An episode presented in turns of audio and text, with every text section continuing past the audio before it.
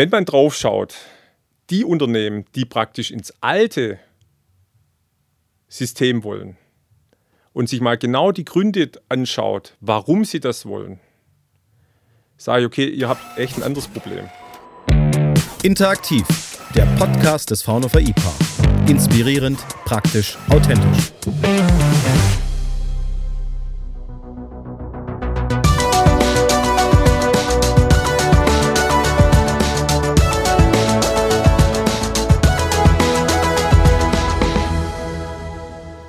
Mein heutiger Gast ist seit 20 Jahren beim Fraunhofer IPA, war lange Zeit Gruppenleiter in der Abteilung Fabrikplanung und Produktionsmanagement und leitet seit 2019 die neu von ihm gegründete Abteilung Unternehmensstrategie und Unternehmensentwicklung. Der dreifache Familienvater, der in seiner Freizeit aktuell am liebsten mit der Erziehung seines Hundes beschäftigt ist, berät Unternehmen schwerpunktmäßig bei der Umsetzung transformativer Prozesse, wie beispielsweise der Digitalisierung. Begrüßen Sie mit mir den Gast dieser Folge, Oliver Schollhammer. Ja, hallo Fred. Vielen Dank für die Einladung. Sehr gerne. Oliver, Unternehmensstrategie und Entwicklung erwartet man als Schwerpunkt nicht intuitiv bei einem Forschungsinstitut wie dem Fraunhofer IPA. Wieso gibt es diesen Kompetenzbereich und was unterscheidet eure Fähigkeiten von dem der Unternehmensberater? Ja, so genau kann ich das gar nicht sagen, was da uns jetzt so unterscheidet von anderen, weil wir da äh, gar nicht so genau drauf schauen, was andere machen, sondern wir konzentrieren uns eher darauf, äh, was praktisch unsere Partner und unsere Kunden brauchen. Und ähm, das zeigt auch die Entwicklung, die wir die letzten ja, sieben Jahre auch durchgeführt haben. Also du sagst ja, ich komme aus ähm, einer, einer Gruppe, die sich eher mit Prozessoptimierungsthemen auseinandergesetzt hat. Und ähm, im Kontext praktisch der dicken digitalen Plattform äh, ähm, Technologie beziehungsweise auch der, der Möglichkeiten des Wertschöpfungssysteme dann neu zu gestalten, äh, ergeben sich natürlich für unsere Partner und Kunden auch komplett neue Fragestellungen, die wir aufgegriffen haben. Ähm, wie zum Beispiel jetzt nicht nur, welche Möglichkeiten haben wir da, äh, Prozesse besser äh, zu gestalten, sondern ähm, da kamen dann plötzlich Themen hoch, ja, äh, gibt es ja auch das, ähm, das Thema äh, der digitalen Geschäftsmodellbildung. Ja? Äh, oder ähm, wenn ich neue Kompetenzen für diese digitalen Geschäftsmodelle äh, brauche, ist ein neuer Trend momentan, sich ein Ökosystem aufzuhalten. Und da gilt es natürlich, ähm, zu unterstützen. Äh, da haben Unternehmen Fragen, welche Bedeutung hat es für mich, wie initiiere ich sowas, äh, wie gestalte ich sowas und vor allem auch, wie transformiere ich dann praktisch mein äh, Unternehmen äh, in diese neuen Themenfelder oder mit diesen neuen Themenfelder und da sind wir mit eingestiegen und das ist der Grund, warum es uns gibt, ja, weil wir uns praktisch dieser Entwicklung auch angepasst haben. Vielleicht noch ähm, ähm, ein Wort dazu. Man kann das auch sehr schön sehen, wie sich das bei unseren Mitarbeitern oder äh, ähm, also den Kompetenzfeldern äh, entwickelt hat. Äh, früher war man sehr stark maschinenbaulastig, ähm, Großteil auch Wirtschaftsingenieurwesen. Heute haben wir Spezialisten für Geschäftsmodellinnovation, die sich mit Venture äh, Capital Venture auseinandersetzen. Äh, wir haben Wirtschaftsinformatiker äh, beziehungsweise Wirtschaftsmathematiker, die dann digitale Projekte bewerten oder Technologien bis hin zu Personen, die ähm, sich äh, oder die eher aus der, Trans ähm, aus der systemischen Beratung herauskommen, äh, um praktisch dann solche Transformationsprojekte dann auch äh, sauber begleiten zu können. Und das ist so ein bunter Blumenstrauß. Ich sage immer, wir sind eine bunte Truppe, ähm, die dann sich diesen Themen annimmt. Und natürlich ist auch immer die Frage der strategischen Implikation und deswegen heißen wir Unternehmensstrategie und Organisationsentwicklung. Finde ich super, dass du sagst, wir gucken auch nicht nach links und rechts, was andere machen. Also Unternehmensberater war ja das Stichwort, weil man muss halt schauen, wo der Kunde Bedarf hat. Und wir sind ja sehr interdisziplinär als Institut. Wir haben ja 15 Abteilungen. Und das heißt für mich jetzt auch, um die Klammer zu bilden, dass Unternehmensstrategie und Entwicklung auch Part of Automatisierung und Produktionstechnik ist, wenn man den Kunden ganzheitlich bedienen möchte. Absolut. Ähm, ich glaube, da, wo wir ähm, immer schon gut waren und auch sind. Ja, das ist ein, ja, eine Kernkompetenz, praktisch vom Prozess her zu denken, äh, da gute Lösungen zu finden, absolut. Ähm, dieser, dieser Strategiepart, ähm, jetzt nicht nur bei uns, sondern praktisch auch beim Kunden, da hatten wir immer so den Eindruck, ähm, das macht man mit, ja, aber es ist nicht so wesentlich. Und ähm, Jetzt gerade, im, du hast angesprochen, Digitalisierung, äh, da ist ja dann nachher auch immer die Frage, ja, was, was bringt mir das? Was, was ist das für ein Impact ins, fürs Unternehmen? Und da wird es halt dann oft bei vielen Unternehmen dann dünn. weil sie dann doch nicht genau sagen können, okay, welchen Mehrwert oder Beitrag hat das jetzt zum Unternehmenserfolg gebracht.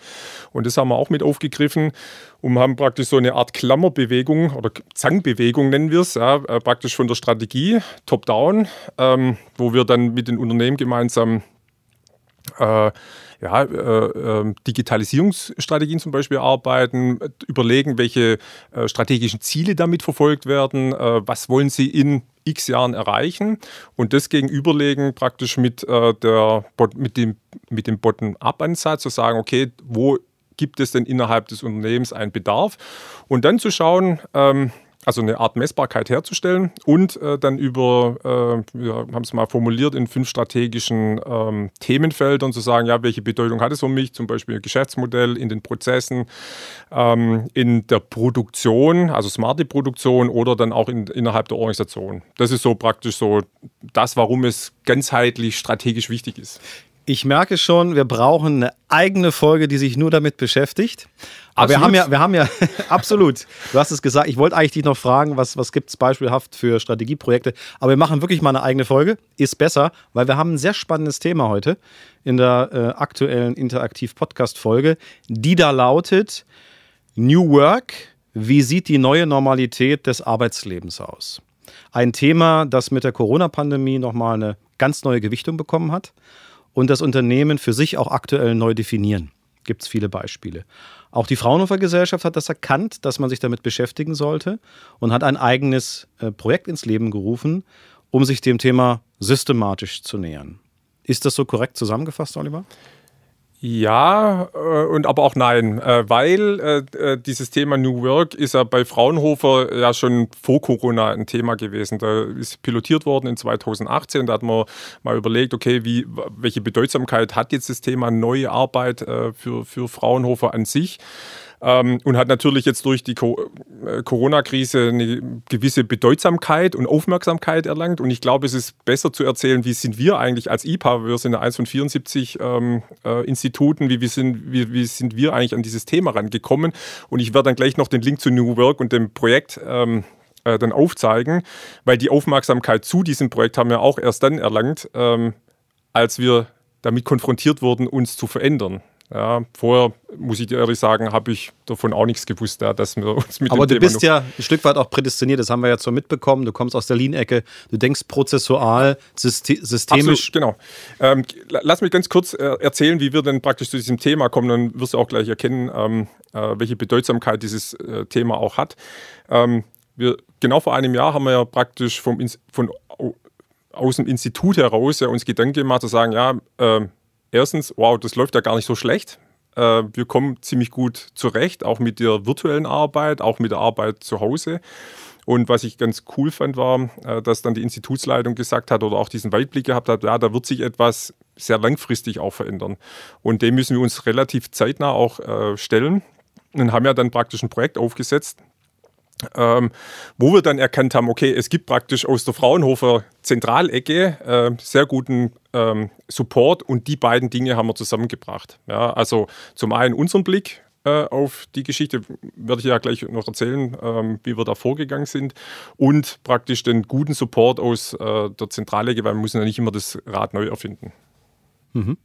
Das heißt, genau, du bist jetzt schon mittendrin. Äh, wie, wie, seid ihr vorgegangen? Also du hast jetzt ein bisschen erklärt, woher es rührt. Und jetzt, genau. wie seid ihr vorgegangen bei dem Projekt? Genau, also wir hatten ein, ein, ein zwei, also wir haben das zweiphasig gemacht sozusagen. Also wir haben letztes Jahr angefangen äh, im September, also die Planung ging natürlich vorher los, aber im September haben wir mit einer äh, äh, flächigen Mitarbeiterbefragung angefangen, um zu sehen, okay, was läuft äh, gut, ja, wo gibt es vielleicht auch Schwierigkeiten, was sind Dinge, die wir vielleicht zukünftig vermeiden sollten. Ähm, ich glaube, eine Besonderheit äh, bei dieser Befragung war, dass wir jetzt nicht nur auf uns geschaut haben, zu sagen, okay, was hätten wir denn zukünftig gerne, ja, was würden wir gerne beibehalten, sondern wir haben auch unsere Kunden mit äh, ähm, involviert, um zu sagen, ja, was passiert bei euch, wie wollt ihr praktisch zukünftig mit uns zusammenarbeiten, was sind die Anforderungen von Kundenseite äh, an das Institut? Und haben äh, da eine, äh, eine, eine, eine flächige Befragung gemacht äh, plus praktisch eine Benchmark-Analyse, weil wir sind ja nicht die Einzigen, die sich praktisch seit einem Jahr mit dem Thema auseinandersetzen, sondern passiert da sehr viel und auch mal da drauf geschaut. Also, dass wir ja möglichst sicher praktisch ein Konzept machen äh, können oder konnten für uns als IPA. Ja. Und sind aktuell jetzt in der Operationalisierung, in der Umsetzung. Äh, wir sind gerade in der Pilotphase, äh, wo wir das äh, flexible Arbeiten oder das hybride Arbeiten, wie man es auch nennt, einführen. Und ähm, das ist praktisch die zwei Phasen. Zu schauen, was haben wir für Anforderungen und in der zweiten Phase befinden wir uns in der Umsetzung und Realisierung. Genau, das wäre nämlich meine nächste Frage. Das eine ist das systematische Vorgehen ein primäres Vorgehen, also sprich wirklich neue Daten zu, zu eruieren und dann auszuwerten. Und du hast es jetzt schon angesprochen, äh, die wichtigste Erkenntnis oder die wichtigsten Erkenntnisse aus diesem Projekt. Okay. Äh, Wo fangen wir an, oder? da gab es ganz viele. Ähm, aber ich, ich versuche mal, mich kurz zu fassen im Sinne von den wichtigsten Erkenntnissen. Also ich beleuchte mal beide Seiten, also sowohl unsere Organisation, aber auch die, die, die Kundenanforderungen, die wir da haben. Äh, prinzipiell können wir mal so unterm Strich fest sagen, also alle möchten eigentlich mehr oder weniger hybrides Arbeiten. Natürlich in unterschiedlichen Nuancen, komme ich gleich noch drauf zu. Und ähm, äh, von äh, den Kunden, also von den Anforderungen der Mitarbeiter, die haben sich gewünscht, dass sie praktisch die gewonnenen Freiheiten und die Flexibilität und auch diese Vereinbarkeit von Familie und Beruf äh, gerne zukünftig auch beibehalten wollen. Über 80 Prozent. Äh, wir haben auch gefragt, äh, ähm, äh, wie das Thema äh, ortsflexibles Arbeiten gesehen wird, da haben 90 Prozent gesagt, super. Ja, also das wäre klasse, wenn wir da irgendwas bekommen würden, um das ähm, ja dann auch äh, beibehalten zu können. Also das ist mal eine der wichtigen Erkenntnisse. Auf der anderen Seite haben unsere Kunden gefragt, die sehen das ähnlich. Ähm, die werden sich ähnlich einstellen. Ja, die machen sich genau die gleichen Gedanken wie wir. Und ähm, eine der sehr interessanten Erkenntnisse war, dass ähm, doch kommt immer darauf an, auf die Projektart und Format, aber dass doch 20 bis 80 Prozent der Projekttage, die man normalerweise hat, virtuell zukünftig ablaufen sollen. Ja, also da, da haben die Kunden gesagt, ähm, wir haben so viel effizient gewonnen, äh, dass ähm, und es ist strukturierter, es, äh, die, die Qualität hat nicht geleit, äh, gelitten, die Ergebnisse sind äh, teilweise sogar besser geworden, weil wir schneller gewesen sind als äh, vorher mit den ganzen Präsenztreffen und so weiter. Ähm, und ähm, da doch der, der Wunsch groß ist, sich praktisch doch ähm, auch in einem hybriden Format zukünftig in die gemeinsame Arbeit danach reinzustürzen. Ja, und deswegen macht es total Sinn, dass wir das äh, gut überlegen, wie wir das zukünftig gestalten. Und ähm, es ist nicht nur ein Wunsch von uns jetzt als Organisation, sondern tatsächlich auch von unseren Mitarbeitern. Jetzt kann man natürlich sagen, virtuell ist machbar, wenn man im Büro sitzt oder im Besprechungsraum. Wenn ich aber an den Shopfloor denke, bei produzierenden Unternehmen, gut, ist es alles digitalisiert, dann äh, werde ich halt geschult oder, oder dann kann man so ein, so ein Meeting auch über einen Laptop machen. Also unterscheidet ihr da auch bei diesem Projekt? Absolut. Ähm, aber da musst du gar nicht in die Produktion rennen, äh, sondern das ist bei uns auch sehr divers, sage ich. Ja. Das haben unsere Untersuchungen gezeigt. Also wir haben praktisch von den reinen Consultants, also rein wissenschaftlichen Arbeiten, die einen Laptop brauchen, bis hin zu ähm, den Feldforschern, die, so eine Rolle haben wir definiert oder so eine Persona, ähm, die dann stark orts gebunden sind, weil sie halt ähm, Analysegeräte benötigen, Roboter hinstellen müssen, ähm, die Fläche benötigen. Und äh, da sieht man schon die, die, die, die Bandbreite an Bedürfnissen allein von dem Ort, den ich benötige. Denn ich kann mein Laborgerät nicht mit nach Hause nehmen, das geht nicht. Also ich, ich brauche das IPA. Ja. Und ähm, selbst dort ist es aber so, dass der Wunsch natürlich groß ist, eine gewisse Flexibilität auch zukünftig beizubehalten. Und das, was da ja eigentlich diskutiert wird, ähm, ist nicht das ortsflexible Arbeiten, sondern das, was wir diskutieren in diesem ganzen Themenfeld, ist die Zeitflexibilität, die wir haben. Ja? Dass ich halt äh, mir also dass ich nicht gezwungen bin, morgens um 8 reinzulaufen und abends um 17 Uhr zu gehen, sondern dass ich halt in meiner Tätigkeit frei bin, zu entscheiden, okay, wann kann ich mir es auch leisten, mal vielleicht mittags nach Hause zu gehen und die Wäsche zu machen oder was auch immer. Ja. Also das ist das, was da diskutiert und da muss ich nicht in die Produktion reinlaufen. Das ist bei uns auch so. Okay. Und ganz kurz noch eine, eine, äh, eine Anmerkung dazu. Ich, ich habe letztens mit einem, äh, letzte Woche mit einem Unternehmen genau darüber diskutiert, dort laufen genau die gleichen Diskussionen, wo man dann sagt, okay, wie schaffen wir Gerechtigkeit? Ja, weil natürlich sollte man es vermeiden, oder das ist ein Ziel zu vermeiden, dass es nachher Gerechtigkeitsdiskussionen zwischen White und, und Blue Color wieder gibt. Ja. Das ist das, was aktuell ein Thema ist. Jetzt bin ich beim Startup mit 20 Leuten oder in einer Markenkommunikationsagentur. Da kann ich auch mein kreatives Konzept im InDesign auf Malibu machen. Wenn ich aber ein Großkonzern bin, im DAX gelistet und habe irgendwie 100.000 Mitarbeiter, da stelle ich mir das schwierig vor. Oder ist es genauso easygoing mit diesem flexiblen Arbeiten? Ähm, ich denke, die Diskussionen werden gleich sein. Also ich kann das äh, an dem Beispiel, ähm, äh, ich habe äh, auch letzte Woche mit einem großen Mittelständler diskutiert äh, aus der Elektronikkomponentenherstellung. Ähm, äh, ähm, das, was da diskutiert wird, ist,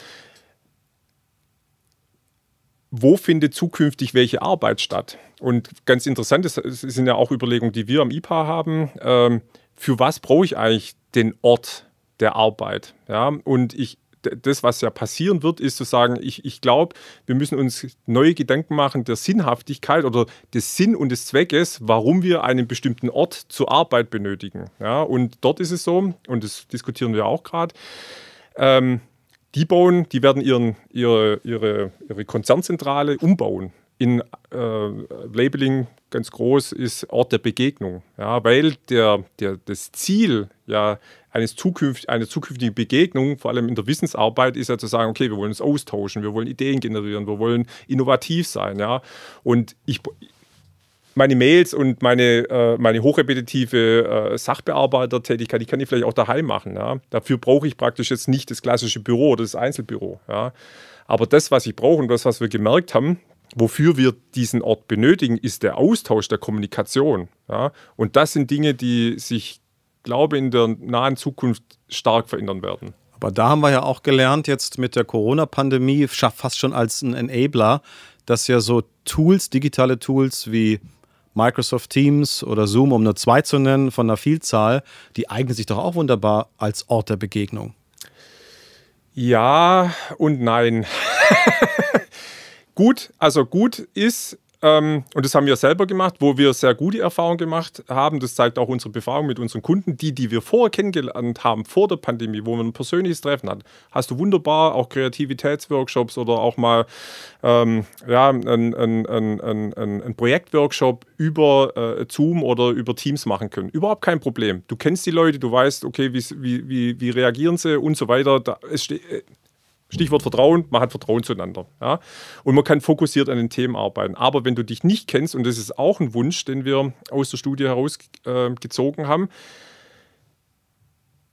Kickoff für ein Projekt, sich kennenlernen, wollen sie Adipräsenz. Vor allem auch ähm, das Thema, wenn es schwierig wird, ja, wenn vielleicht auch mal ein Projekt nicht gut läuft, ja, wenn man kritische Themen zu besprechen hat, eignet sich das Virtuelle eigentlich weniger, weil dann brauche ich doch die inter, äh, direkte Interaktion und ähm, äh, vielleicht doch mal ein, ein, ein echtes Bild von dem Menschen, wie reagiert er. Ja? Und das sind dann Gründe, warum man sich auch innerhalb der Projektsituation dann doch mal Präsenz treffen sollte. Ja. Thema Troubleshooting gibt es aber mittlerweile auch Condition Monitoring. Das heißt, ich kann mich dann, auf, wenn ich Maschinenbauer bin, auf die Maschine in Peking schalten oder Michigan. Genau, kein, kein Problem. Ähm, das, was ich ja gerade adressiert habe, ist ja die, äh, die direkte Interaktion mit einem äh, realen, echten Menschen in einer Live-Situation. Darum geht es ja. ja. Ja, wir haben darüber gesprochen und vieles hat sich schon, äh, ist schon ein Stück weit Gewohnheit. Wir sind ja alles Gewohnheitstiere. Das heißt, äh, schlussendlich, das, was du rausgefunden hast in dem Projekt, bringen wir es nochmal in eine Nutshell auf den Punkt, ist der dieses Flexwork, also aus, aus einer Präsenz und diesem virtuellen Arbeiten, da einen Mix zu finden, zwei Tage, drei Tage, wie auch immer. Ist das so das, was die Leute am meisten, wo der größte gemeinsame Nenner ist? Ja, ähm, es ist so, dass ähm, wir ja davon ähm, ähm reden, zu sagen, es wird ja momentan immer noch die Veränderung diskutiert. Ähm, vielleicht steigen wir da mal drüber ein. Also ich, ich glaube, wir haben gar keine Veränderung mehr, sondern es ist eigentlich schon eine Gewohnheit geworden. Ja. Ähm, weil es gibt Untersuchungen, äh, äh, sowohl aus England als auch aus der Schweiz, ähm, die, ganz klar aufzeigen, wenn ich ein verändertes Verhalten aufzeige, ab circa 20 Tagen und äh, definitiv nach über 60 Tagen äh, wird praktisch dieses veränderte Verhalten zur Gewohnheit. Das heißt, ähm, ja, wir tun etwas sehr gewöhnlich sozusagen, ja, und ähm, dieser Anspruch nachher dann zu sagen, ja, wie viele Tage sind es denn eigentlich, ist immer abhängig ähm, zum einen von der Tätigkeit. Und auch dort äh, interessanterweise gibt es Untersuchungen, ähm, die praktisch bis zu einem gewissen Grad an Produktivität und ähm, auch ähm, Mitarbeiterzufriedenheit dann erzeugen. Und da liegt bei zweieinhalb bis drei Tage, wo, äh, wo ich diese Flexibilität habe, wo ich dann auch daheim arbeiten kann. Und ab dem dritten Tag fällt es stark ab weil ich dann doch wieder diesen Austausch mit meinen Kollegen, mit meinen Mitarbeitern und so weiter benötige. Ja, und ähm, das interessanterweise passt es sehr gut auch zu unseren Untersuchungen zustande, weil wir hatten dann natürlich auch Mitarbeiter, äh, vor allem in der Gruppe der, äh, der, der, Singles, ja, die sich dann doch ähm, an der einen oder anderen Stelle doch einsam gefühlt haben. Und das muss man auch ernst nehmen. Ja. Single heißt Einzelbüro. Nee, Single heißt ähm, äh, nicht äh, äh, nicht in einer äh, Beziehung lebend, ähm, also die dann allein in der Wohnung äh, vielleicht ein Einzelner. Das habt ihr auch befragt? Ja, das haben wir auch befragt. Okay, dann geht man ja wirklich schon in den privaten Bereich rein. Gut, wenn man Homeoffice macht, ist man ja im privaten Bereich. Ja, genau. Ähm, und da Isoliert. Halt, Genau, und da war halt interessant, dass man sagt, okay, genau diese, diese Personengruppe fühlt, also hat angegeben, äh, dass sie sich dann doch äh, in dieser Homeoffice oder einsam fühlt und das hat uns aufgezeigt, da muss man achtsam sein. Also man muss ähm, äh, so effizient und äh, zielstrebig dann das virtuelle Arbeiten teilweise ist, äh, man muss dann doch achtsam sein auf, auf seine Leute und wie es denen auch geht. Ja. Was ich mir auch interessant vorstellen könnte oder jetzt auch im Hinblick auf dieses Projekt, Onboarding, neue Mitarbeiter. Absolut. Ganz wichtig. Ähm, das ist auch rausgekommen. gut, dass es ansprichst, hätte ich es vergessen. Ähm, das ist einer der größten ähm, also aus der, der, der Gruppe der Personen, die äh, zwischen ein und zwei Jahren bei uns ähm, äh, jetzt am Start sind, die haben gesagt, das muss äh, viel, viel besser werden. Ja, weil ich, wenn ich im, im virtuellen, ähm, ähm äh, in der virtuellen Situation jetzt nicht in das Büro reinlaufen und äh, einen Kollegen fragen kann, äh, da muss ich auch achtsam sein und dieses Onboarding, äh, äh wie, wie, führe ich ein, wie lerne ich Kollegen kennen, äh, wie lerne ich eigentlich meinen Job kennen, ähm, ist natürlich in einer Homeoffice-Situation oder bei mobilen Arbeit viel, viel schwieriger, als wenn ich dann tatsächlich an den Ort des Geschehens gehe. Ja. Per Definition ist das Thema, über was wir jetzt auch sprechen, New Work oder Next Normal, ja angesiedelt, würde ich sagen, auch in der Personalabteilung, die ja Mitarbeiter entwickeln und auch onboarden. Aber wir sind ja eingestiegen in diesem Podcast über Unternehmensstrategie und Unternehmensentwicklung. Das heißt, das ist auch ein Stück weit die Aufgabe der obersten Führungskraft, des Geschäftsführers, da ein Auge drauf zu haben, in Zukunft, mehr denn je. Absolut, ja. Und da haben wir ehrlich gesagt extremes Glück, finde ich. Also wir haben ja eine ähm, eine sehr gute Institutsleitung, die ja äh, die, diese Weitsicht ja auch bewiesen hat, ähm, zu sagen, ja, da müssen wir uns drum kümmern. Ähm, klar haben sie am Anfang auch noch nicht den Plan gehabt, das ist ja unsere Aufgabe dann gewesen, zu sagen, ja, was, was, was entsteht da für ein Bedarf, wie sollen wir das ausrichten? Ähm, und ich habe in keiner Sekunde daran gezweifelt, dass da eine echte Ernsthaftigkeit auch dabei ist. Und ich glaube, das macht auch den, den Erfolg jetzt unseres Projektes auch aus, ja, dass da praktisch dieser, dieser starke Rückhalt auch da ist ja, und dieser Wille, das auch vernünftig zu gestalten. Ja. Du hast ja auch erzählt, du hast Unternehmen auch befragt. Also bei dem Projekt ging es vordergründig um Fraunhofer, aber mit diesem Erkenntnisgewinn, den du hast, dieser Modularität, diesen, diesen Dingen, die man auch sicherlich dann auch bei anderen Unternehmen umsetzen kann. Du könntest jetzt rausgehen und sagen, du hättest hier ein Package und könntest Unternehmen beraten, oder? In, in Hinsicht äh, auf New Work.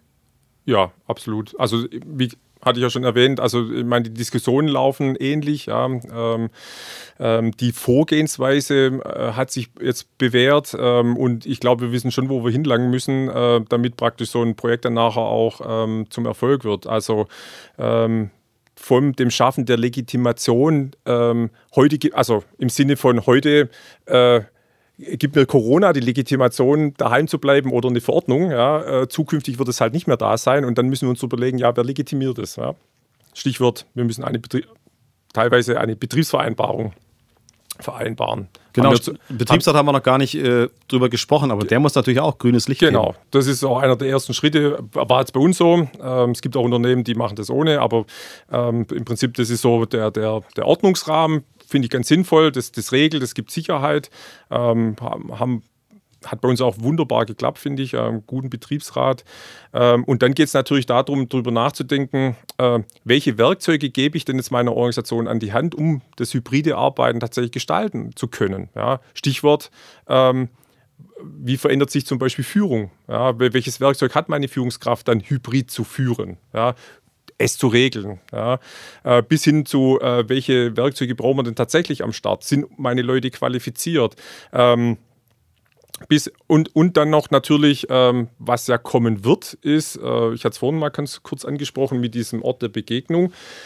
Wenn ich hybrid äh, arbeiten werde, dann muss ich über ähm, äh, Arbeitsplatzbelegungskonzepte nachdenken. Äh, es wird unter Umständen sogar Fläche frei, die ich für andere Dinge, wie zum Beispiel der Ort der Begegnung ähm, äh, danach auch zur Gestaltung nutzen kann. Ja. Und das ist praktisch so ein, das sind so circa vier bis fünf Punkte, äh, wenn man die langläuft äh, und die strukturiert abarbeitet, dann ähm, äh, kann man sagen, ja, da hat man äh, gute Chance, das erfolgreich dann auch einzuführen.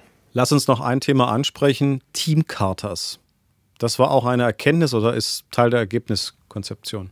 Genau, Teamkata, das ist äh, das Instrumentarium für die Führungskraft, äh, das ich gerade angesprochen habe.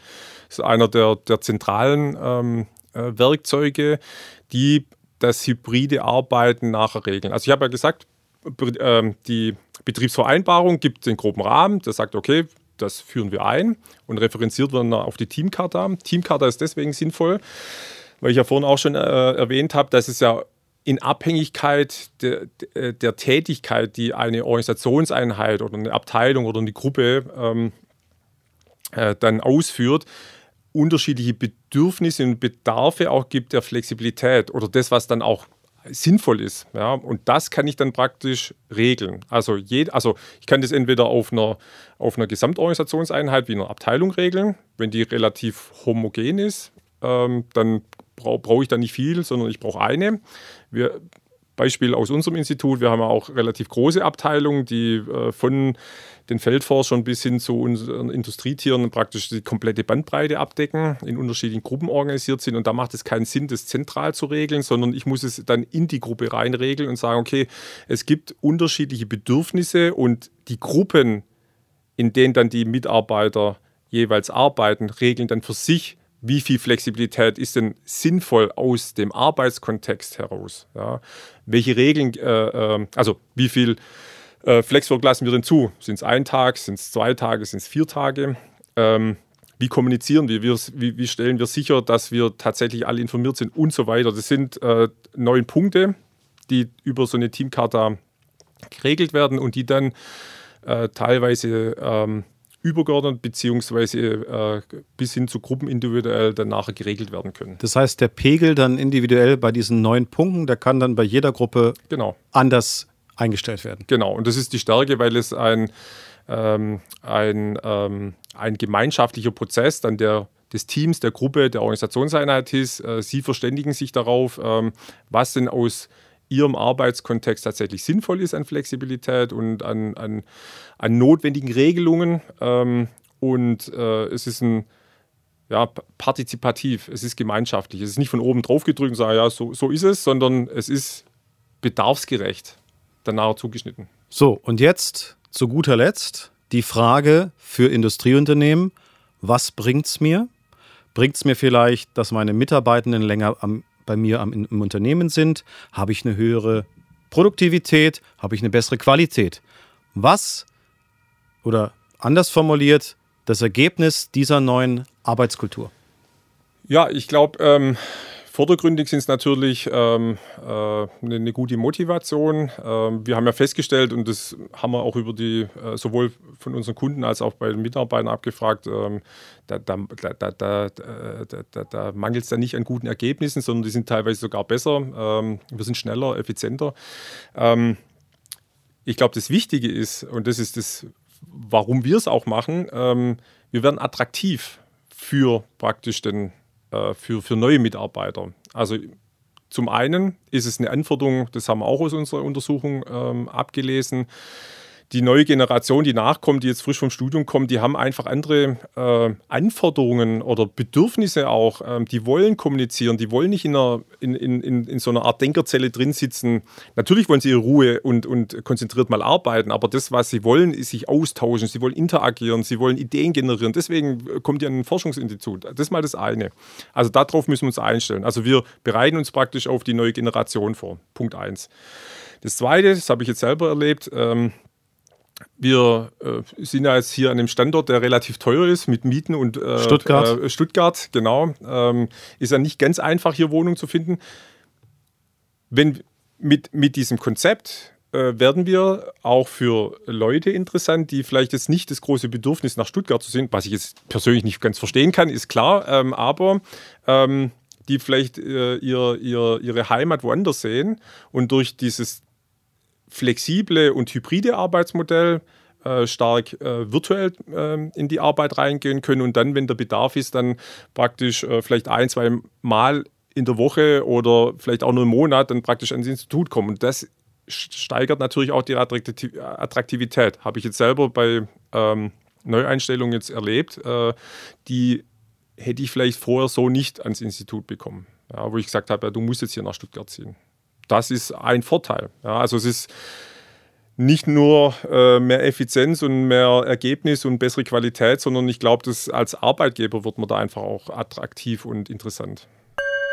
Zu guter Letzt. Also New Work, um es nochmal zusammenzufassen, ähm, vielleicht auch in der Form eines Schlussplädoyers, was ich natürlich von dir hören möchte. ähm, New Work ist auch ein Stück New Unternehmenskultur. Absolut, würde ich unterstreichen, genau. Das, äh, da, da gibt es nicht mehr zu sagen. Ja. Also äh, ist einfach. Das hat was mit einer veränderten Unternehmenskultur zu tun. Und äh, könnte ich jetzt auch noch stundenlang erzählen, ähm, weil das haben wir auch festgestellt. Also vielleicht jetzt nochmal, weil du sagst Kultur. Ja.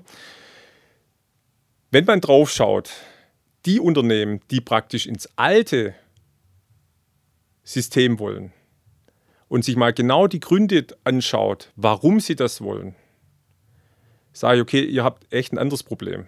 Ihr habt vertraut euren Leuten nicht, die Vert Leute vertrauen sich untereinander nicht und das ist der Grund, warum man praktisch in dieses Thema der Kontrolle, also in der Sichtkontrolle wieder zurück möchte. Einer der Hauptgründe. Ja.